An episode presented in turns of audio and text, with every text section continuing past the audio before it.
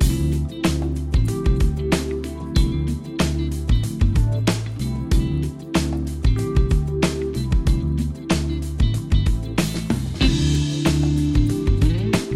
マシンのグッドナイトパパ。この番組では年齢さまざまな子供を持つパパとナビゲーターのコマシンが毎回テーマに沿って対談を繰り広げていきます。子育てを通じて学ぶこと。妻には言えない本音社会との関わり方などここでしか聞けない話が盛りだくさんですそれでは今回の対談をお楽しみください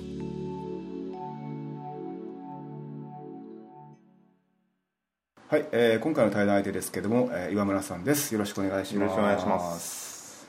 はい、で、えっ、と、まあ、岩村さんが、えー子供が、あれ、最近だったんですね、そうですね。4月の12日。ということは、えー、4ヶ月。そうですね。桜がちょうど終わりかけの時ですね。ああ、はいはい、4ヶ月。ってことは、まあ、えーもう首座って、ほぼほぼ、座あ、ほぼ、ああ、座って。そうですね。で、なんか、でっかい男の子だったって話聞いたんですけど。僕自身がまあ見てる通り大きいんですけど、まあ、僕で生まれた時5 0センチの4 0 0 0グラム。息子が、えー、と50、まあ、7センチのうん。4700、まあ、800ですね。グラムですね。でかい。上回りましたね。えあですよえっと奥さんは、えっと、その予定通りでその体重だったんでしたっけ？いや予定外というか。予定外。いや大きいのは分かってたんですけどあなーかなかもうはい出れないぐらいに、あー中で座ってしまって。えそれってあの普通分娩で生まれたんですか？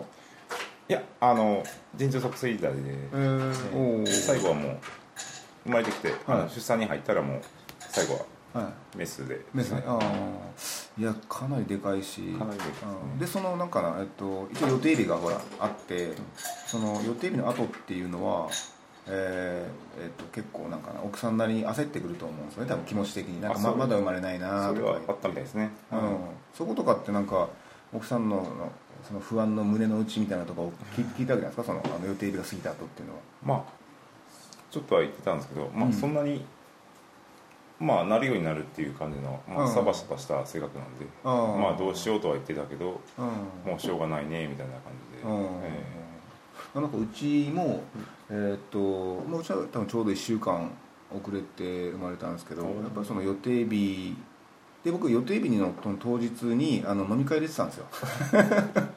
でそれでまああの、えーで病院からだったかな。ちょっとなんか伸びそうって話になったんであの僕としてはあよかったなと。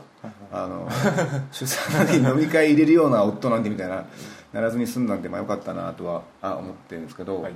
あのやっぱね奥さんは、えーね、初めての出産ってしかも結構遅れるってよく聞くんですごく不安がってたんで、まあね、でもうなんとかなるやろうとかその、まあ、いつか人は生まれるからみたいな話して、その不安にならなくていいんじゃないって声かけてたなと思って。あでもさすがに、うん。あのもう陣痛がちょっと僕はあの天の橋立で、はい。あの工事、うんはい出張の工事をしてたんですけど、はい急にもうあの今日来るっていうおあのーメールが入りまして、はいはい。あすぐ行くわって感じで。もう届いたらもうちょっと陣痛が始まってたんですよ。ああそっかそっか。でもさすがにまあ最初はその義理のお母さん来てくれたんですけど、はい。まあ自分のお仕事もあるんで、うん。まあ、僕に引き継いでそこからやっぱりちょっとさすがにもうお腹が見てくれがもうでかいんで さすがにですよねだって。恐怖というか。だってよえ4800でしたっけ？そうそうでかいでしょそれ。でかいです。あー。でそれはあでそのなんかなえっと立ち会い出産た立ち会い出産か。立ち会いしてたんっていうのをやって僕もやってるんですけどああれってやっぱやった結果として立ち会ってよかったなって思います。思いましたね。ただまあ期待期待何を期待してか分からないですけど。うん。そのまあし親戚がまあ人生を終えたところは何回も見にしてるけど、生まれたところは見れなくて、おう。まずそれがまあ立ち会えたっていう、うん。まあ、ちょっと感動したんですけど、うん。まあ、ずっとやっぱドラマとか、まあ、僕歴史好きでもあるんでそういう シーンというか、まあ、演技ですけど、そういうのをいろいろまあ妄想とかしてあこうなんだろうなと思ってきて、あー まあその通りだなっていう感じだったんですけどまあさすがにちょっと出て出てきた瞬間ちょっとブルッと体が震えました。おおって感じで。ね僕も震えてでなんやったら僕泣いたんですけど。あちょっと僕もちょっとうるつきあいやで僕あの基本泣くような人間じゃないと思ってたんですよ。そんなんでも。はいはい。ただ本当なんかね出てきた瞬間にでえっとまあなんか出てきたらすぐその横の保温器みたいなところに、まあ、移されたんですけどバーッと移されてでそのケースに入れられた状態でこうやってまあ見てたんですけどやっぱなんかねあの嫁と一緒になんか泣いたんですよね、うん、あ生まれたなと、うん、でなんかなんだろうなすごい自分の中でああ俺泣けるんか と思ってそこがなんかね一番立ち会ってよかったというか、あの子供のおかげでそういうあ俺まだいけるやんと思って そういう感情が持ってるんだなと思ってだからやっぱ良かったなと思ってうん。なんかねすごい良かった思い出があって、はいその辺のとこってどうですか？なんか。でまあ僕はもうすぐその納期が決まった工事の最中やったんで、うん。まあ、急遽もうその日のうちに、はい。あのまあ、京都の北の方に舞い戻らなきゃいけなかったんですけど、うまあやっぱずっと痛いなという。ん そうああ そうずっと残り2日週間はずっともう向こうにそこを書いてたんで、うん。いやそうですよね、はい。なんかねあれはやっぱまあ正直もう今もう3年以上経ったんで今となったら忘れちゃいましたけどその時の感動は。ただやっぱあの時はなんかねすごくうわーと思ってでそこからね退院するまで1週間ぐらいかな。病院にいるじゃないですか、うんうんうん。その時もねなんか、えーまあ極力僕は毎日行ってたんですけど、えー生まれた翌日かな、えー、1日か2日後とかにあの子供があのくしゃみとしゃっくりとあくあくびか。3つそれ全部やったんですよね。えー。で見た瞬間にうおーって人って1日生まれて1日後に全部するんだと思ってそれをいまだに覚えててなんかすげえなって。すごい。うん。わかります。その気持ち。うちもその生まれて出てきた瞬間に、うん。あのまあ、向こうの関西の子でうん。このことをババって言うんですけど、うん。ババとおしっこを同時にしたんで、おおまあ、まあうんこマンの父としては、まあやつやるなと。そうそうなんかねそれがすごくあの思え覚えててなんかなんだろうな何とも言えないあれをその感覚を得たんですよね、うん、だからなんかそういうのも含めてよかったなっよかったていうのがあって、はいはいすごい発見が多くてあで生まれてからねその、えー直後の後っていうのは直後の後にそのまたご対面するのは今度はその、えーそういう保温器みたいなのに入れられた部屋うんうんに何人か赤ちゃんがいるところにそのガラス越しにこう見たんですけどでなんか眠ってる姿とかがなんかあいいなって、うん、あこういう顔してるんだとか思って、うん、そうそうそう思った。僕はそれはもう恋だったんであですよね。経験できなかったんですけど逆にその帰ってきて工事が終わってから、うん。あのまあ、自宅のマンションに帰る時に、はい。まあ、約10日ぐらい間、うんあの立ち会ってから空いてるわけじゃないですか、うん。で奥さんから、まあ、写真はあのスマホの方に送られてきますけど、はい改めてこうちょっとなんですかね。初めて合コンで顔合わせするようなドキドキ 玄関を送る前の駐車場からの道のりがあいるんやっていう ちょっとちょっとドキドキした感じがしましたね。おーいいいいな。そうですね。ああそっかそっか。今までだから、まあ、結婚して2年目かに生まれたんでうん。わりかしそのまあ妻との出会いもその結構波長があったんで、うん。あのでお互いまあちょっとまあ30半ばぐらいでうん。一緒になったんで、うん。まあ、最悪子供なしでもっていうのもあったんですよね、まあ、高齢っていうかそういう意味で、はい最悪の最悪ですけどね、うん。まあ、でたまたままあ授かって、うん。まあ、でもそれでもまあ新婚生活っていう、まあ、2人だけの思い出がずっと、うん。まあ、1年約2年あったんで、うん。その中に急遽こう、まあ、自分らの遺伝子ですけど、うん。新参者が来るわけじゃないですかでそれその感覚が不思議。ででその新参者はなんですかどうやってこうなんですかねあのまあ今結構だ抱っこすると思うんですけど、うん。その新参者とこうどう接してどうそのなんか気持ちをこうそ注いでるんですかその新参者に。それは、えっと出た当日っていうか今現在？今現在。あ今現在はそうですね。まあ抱っこというかあのもう多分、まあ、親バカの意見なんですけど、うん。まあ、通常の、まあ、スケール的にでかいのとあとその動きがもうちょっと尋常じゃないちょっとアニマルを感じる大きさ 動きをするんですよ。でそれをあやすまあ、うん。犬をあやしてる感じ。よしあの、うん。猟犬をあやす感じうん。の心構えで行行くとなんか喜ぶって感じで。は逆にまあちょっとさらにこう妄想が発達して普通の子供ってどんな感じなの？どういうこう泣き方というか？いああまああそう。そうなんですよね。奥さん立ち会ったまだあと立ち会ったことないんですけど、うん。その奥さんがその鉄拳師に行った時にうん。他の子供はその泣き方もギャン泣きしてるけどうん。あのあんな静かやったら全然いいわっていうぐらいへ言うえんでおおそれにちょっと興味持ってるってあ感あまあ結構そうですね。普通の子は多分、うん、多分泣きわめいてであの夜結構あれですかその睡眠時間なんか泣いてます？じです泣いてます。ねああはい。それはやっぱ起きるわけじゃないですかこっちとしても、はいで世話をしてで収まったらまた寝るっていう循環になってるかと思うんですけど、あの今って母乳ですか？母乳と最近あのミルクを導入少しずつ入れて。はいや母乳だったらほら結構頻繁にねあのあげてたと思うんですけど、はいはい。ミルクがあるとちょっとまあ時間もちょっと空いたりとかして、あね。まあ、夜もねそんなに泣きわめかなければあの夜中眠れなくて困るっていうこともそんなないとは思うんですけど、じゃあ一応まああのそこそこ泣いて起きることは起きるけどまあまあそこそこ。まあ、もう一つはあの奥さんがちょっとうん。まあ仕事に理解を示してまして、まあ、僕は外の仕事なんで、まあ、その日中はちょっとやっぱ体力がきついだろうっていうので、うんあのまあ、私は最悪、まあ、家にいて寝れるから、うん。まあ、夜はもう寝寝てくれっていうのでちょっとちょっと別室でえー寝させてもらってるんですよ。あ今？今ですね。まあ、たまにでもそれでもやっぱもう泣きわめ吠え 吠え散らかすんで。起きて起きた時はもうまあまあね。全然なんか外にまあ散歩というかへ抱きかかえてーはい。あのなんか5分ぐらい歩いて、うん。で気持ちを収めて妻にまたパスし直すって感じですね。うんなんかあの奥さんが今なんか大変そうだなとかって映ることってやっぱ多いんですかね？まだ4ヶ月とかなってくると。まあ多いですね。まあ多分うん一部しか見てないんでしょうけど。ああまあまあ。まあ多分一緒にいる時のきついのがずっと簡単なく続くんやなと思ったら、ううんんまあ、例えば休みの日とかはそれがまあ分かりますね、うん。これが毎日するとだから産休一応会社員やったんで産休を取ってるんですけど、はい。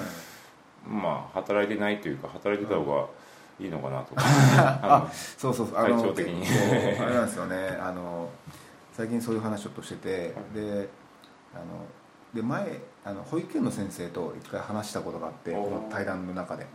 でえっ、とまあ今ね奥さんたちは仕事してとかででその保育園に預けてで、えー仕事して帰ってきてバタバタその保育園にお迎えに来てあの延長にならないようにとかなんかね夕方来て帰るけどあのもし生活に別に困ってなくてあのいるんだったら本当は預けなくてそれは家でずっとあの見たいに決まってるじゃないかよみたいなことをその人は言ってたんですけどあの愛情的にですよ。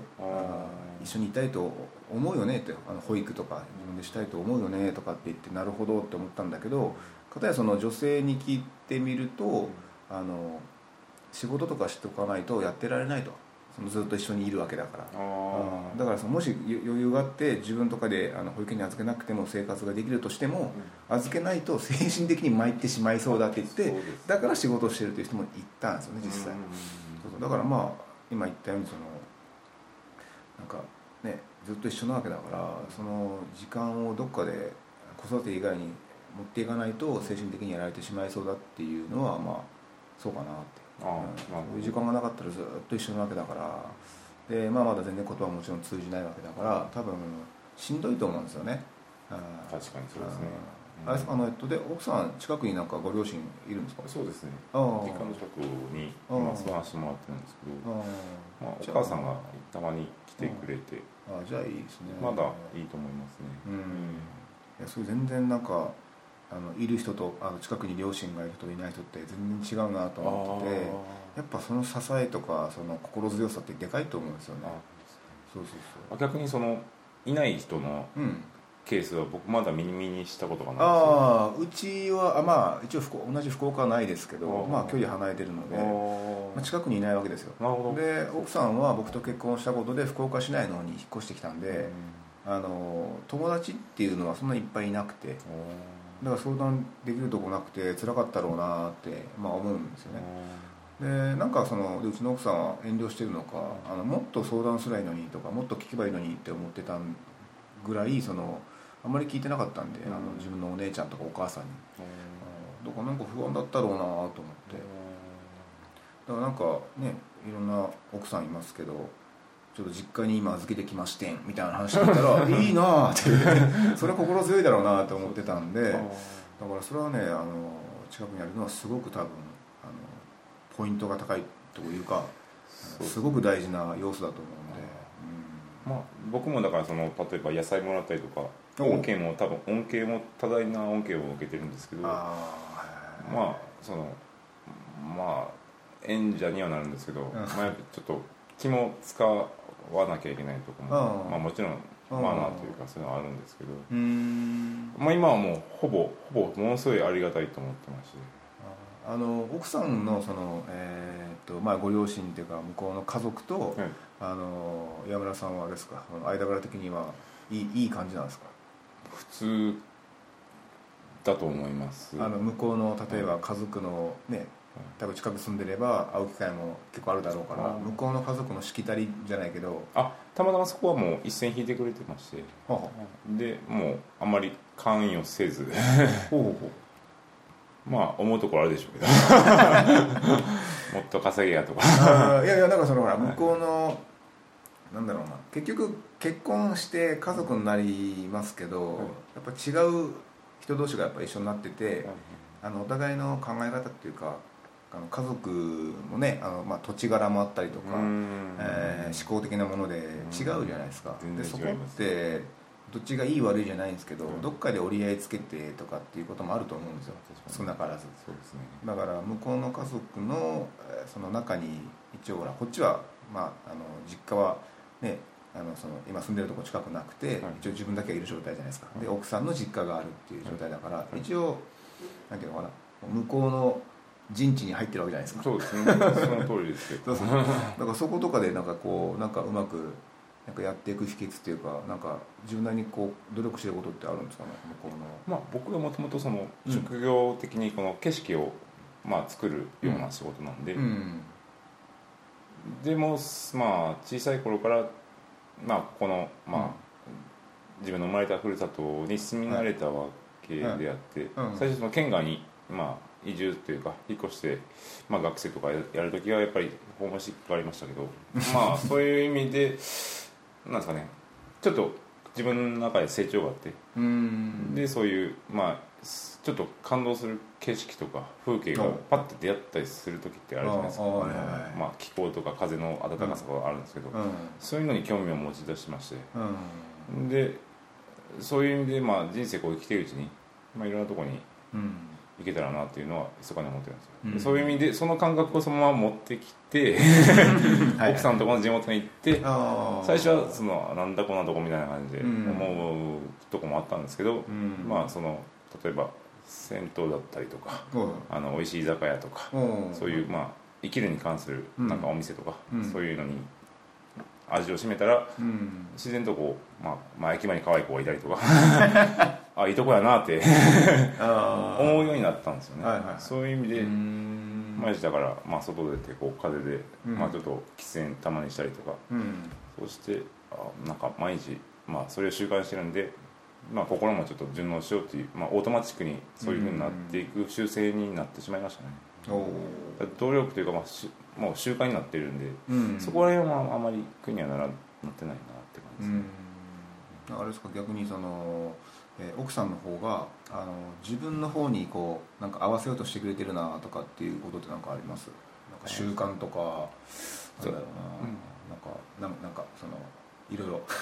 まあ、物の考え方とかその例えば、はい。と一番基本なお金の使い方とかはいはい。そういうことをまあちょっとうん。深くは言わないですけど。うん。とかまあその喋り方とか。やっぱ、まあ、今関西に住んでるんですけど、うん。やっぱこっちの九州とはちょっとうん。会話人とのコミュニケーションで違うんですよね、うん。絶対向こうはオチを絶対持っとかないと 突っ込まれるというか。そこまで、まあ、意識はしなくていいんですけど、うん。結局何が言いたいのっていうのが最後に来るんですよ絶対。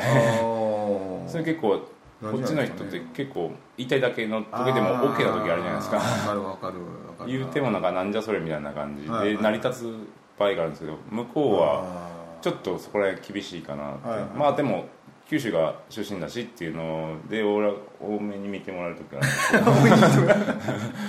あでも確かにそうですね。そのそうで何が言いたいの自分っていうのはやっぱ持ってなくて喋るっていうのは、まあ、普通考えたらおかしいことかもしれないんですけどなんかねなんか伝えたくてそのコミュニケーションとか会話とかしてるはずだから、うん。で結局いろいろ話した結果で何なのってなんで 確かにおかしいっちゃおかしいのかな。そうですそれはそれでいいのかな。ああなるほど。あーじゃあ一応なんかそういう胸の内に何かあってでそもそも話してるんだからオチ持ってこいやっていうのが向こうの基本スタンスなんですかね。とうん。大体はみんな多分そんな感じは思いますね、まあでもそれねやっぱ持ってるとねこう常にそういうことを考えとかなきゃいけないんで、まあ逆に鍛えられますよね、まあ期待もありますね、うん、なんか用意しとかなって喋りながらその用意その途中でしていくかもしれないし どうしようかなこのこの話どうしようかなって。展開をねそのうん。そうそう予想する癖はつけましたね、ああ逆にいいかもしれないですね。それってやっぱり大事だと思うし、まあ、でもそれでもやっぱもともとがうん。結構かなりアバウトすぎたんで、そんな感じでちょっといい加減な感じなんですね、え。ー、いやいやいや面白いですね。そうですね。あそういう違いか。いいですね。あやっぱその向こうの家族もそうなんですか？その笑いをそのもっと濃いやみたいなのをなんかこうなんか。まあ、そこまでその吉本さんみたいなはい。あんなんじゃないですけど、はいまあそので何が言いたいみたいな。あまあ普通に身についてるって感じ、はい。特に本人たちは意識はしないんですけど。ああそっか、うん、まあね結構僕はなんかそういうの結構欲しい方なんでオチオチっていうかあのあそこに繋がったのっていうのが僕は欲しい方なんで やっぱそのきあの気質というかその土地柄に僕はそのいう面では合ってるかもしれないですね。あななんか欲しいなと思ってなんやねんってやっぱあるんで、うん話しててもですね。僕もだから生まれがその、まあ、結構好き勝手喋って、そういうのを意識しなくて育ったんでうん。あの、まあ、たまにそのあそこの種子島とか南方の方の人たちはもっとおおらかな感じなんですけど、うん。それに近いなと思う感じなんですけど自分は。あただそのまあそういうのを来たりというかそういうところに住んでから、うん。まあうんまあ思う面白いというか。ー いやいや面白いな。あそうそういうのがあって、うん。まあ、教育というか学習でそういうふうになっていったんで、はいはいまあ向こうの人にしたらあそっちに来たみたいな、うん。今小マシンさんがおっしゃったみたいに、はいはいまあ、向こうに言うと、まあ、あんた変化球やなみたいな。そういうオチでああそっかそっか。それがまあ面白くなる時があるらしいですね。ああいやでもそれはなんかいいな面白いですね。ああじゃあまあ一応向こうのあの敵地に敵地というか、まあ、向こうに攻め入ったけど、まあそんなにあの対してあの打撃受けることもなく、まあ、順調にまあ生活はできてますよみたいなそんな感じですかまあそうですね。まあただあまあ気分的には変わらないですけどまあ白が増えましたよね。あ僕も増えたんですよ。あそう。僕 これ染めて40代半ばで染めようと思ってるんですけど、はいもう今あのブラックジャックぐらいあります くぐらいありますいやいやあの白髪の話ですけど僕だから前回髪切った時初めて染めたんですよ白髪を。あはいあの奥さんになんかその前は白髪を抜くって感じだったんですけど、もう今抜けないって言われたんですよ、ー。多すぎて。えで染めてみたらどうって言われて前回散髪した時に染めたんですよ初めて、で僕も結構その白髪がまあかなり増えてきたんでもう白くしてやろうと思ってたんですけど、やっぱちょっとあのやっぱまだその黒い状態でいてほしいなみたいな、うん。かっこいいパパとして。って言われたんで、まあ、一応染めてはみたんですけどやっぱりまたもうこうめくったらやっぱもう今白髪出てきたんで、まあ、やっぱりもういいかなと思ってあ白髪でいったろうかなと思って、なんでそこは結構ね白髪って結構ね我々ね40手前ぐらいとなってくるとやっぱりみんな抱えて持つあの一個の問題じゃないですけど、まあその変化ですよね。まあ言ったら中学校の時のうん。陰謀と一緒ですね。いついつからこう 公にしようかっていう。そういう。ああまあけどもう30超えたらなんですかね、うん。例えばあここも腹出てきたなとか、うん。太ってきたなとか、うん。もうそれもどうでもよくなる時があるじゃないですか、逆に気が楽になるっていうかもういいじゃないそんな感覚かっこつけなくても。そうそうそうそうそう。いう感覚で今でもいるんですけど、やっぱこう社会人として印象が大事なんでっていう意味でやっぱ黒くしてる感じですね今あのところ。あ確かにな。そうそう。だから多分その、えーまあ、肥満とかえー白髪とか、まあ、陰謀とかですか？ね。結局その社会の中におけるあの立ち位置としてなんかそのちゃんとしようとかあのなんか処理しようとしてるだけで多分それがなかったらねそんなにまあどうでもいいことというかね。あんまりねなんかしないのかなっていうのをちょっと聞きながら思ったんですけど、ねまあ、ただやっぱりね社会人として生きていく以上は そこは、うんまあ、周りに合わせるわけじゃないんですけどやっぱりなんか、なんだろうなやっぱなんか調整していきますよね、あーそうそうそう。ああそっかそっか。いやなんか白髪の話は そうですね。めちゃくちゃ今思ってあなるほどなと思って。でほら僕らはまだお互いに多分頭髪はまだねあのずるっといってないですけどね。まあ幸いにも。多分そのうちねまた10年後とかに話して、もうすぐ50なんですよねって時にはもしかしたらお互いにねそうですね。あのああそうですかと。トトレーニング演じるやな。ね あそうなりましたかみたいなふうになるかなと。まあその楽しみもありますけどね。うんそうですね。人をこう、うん。あ歴史があるんだなみたいなそうそうそうそう。なんかねやっぱどうしてもで特にその同窓会とかっていう場をね、もし行く時とかってはいどうしてもねお互いのまずその外見の変化を見て、まあ楽しみますよ楽しみますよね。一喜一憂するじゃないですか。俺まだセーフみたいな。ちょっと救われる時もあります。あお前もやなみたいな。だからそれがあるんでやっぱ外見の変化っていうのはやっぱ一番ねあるんで、ね、気になるとこではあるけど、でやっぱなんかな昔あんなに一緒に楽しくあのはしゃいでた少年があのこんな風になってしまってとか言って結構悲しくなる時もあるじゃないですか。ありますね。あのあの目にクマができていたりとか、うんあの大抵そういう時お世界できたら、うん。あ何も楽しいことねえわとか言い出すと そうか。ってちょっとね悲しくなる楽しくなりますよよね。ちょっとなんか持ってほしいなと思あので僕が一番悲しいなと思うのはその昔面白かったやつがおもろなくなっていってて、ああのいう姿を確認した時が僕一番悲しいなって思ってて。例えば今のはそのどういうところで面白いくのが面白くなかないというか会話というか、会話まあまあ会話ですね。でうん。今ねほらもう結構20分30分話してますけどまあ、それぐらい話せば大体その今のその人っていうのが見えてくるじゃないですか、その時に何にも面白くない、うん何にも受けない。あ話されるといやいやいやいやお前なんか前もっと面白かったけどなみたいなああのアイアイデアというかその発想がですよでそういうのが全然おもろなくなってるとなんか悲しかったりとかするわけですよ。あの面白かったお前が今そんな感じに？なってきたらそうですね。だいぶいろんな環境がこそう諦めるざるを得ない人うん。だそういう経歴がうんあったんでしょうね。そうそうと思いますねと思うんで、えーということで、まあ、あの話は尽きないんですけども、えーぼちぼちお時間となりましたんで、えー今日はこの辺りで終わりたいと思います、ありがとうございました。ありがとうございました。コマシンのグッドナイトパパ。今回の対談はいかがだったでしょうか？自分を楽しませているかということを最近よく考えます。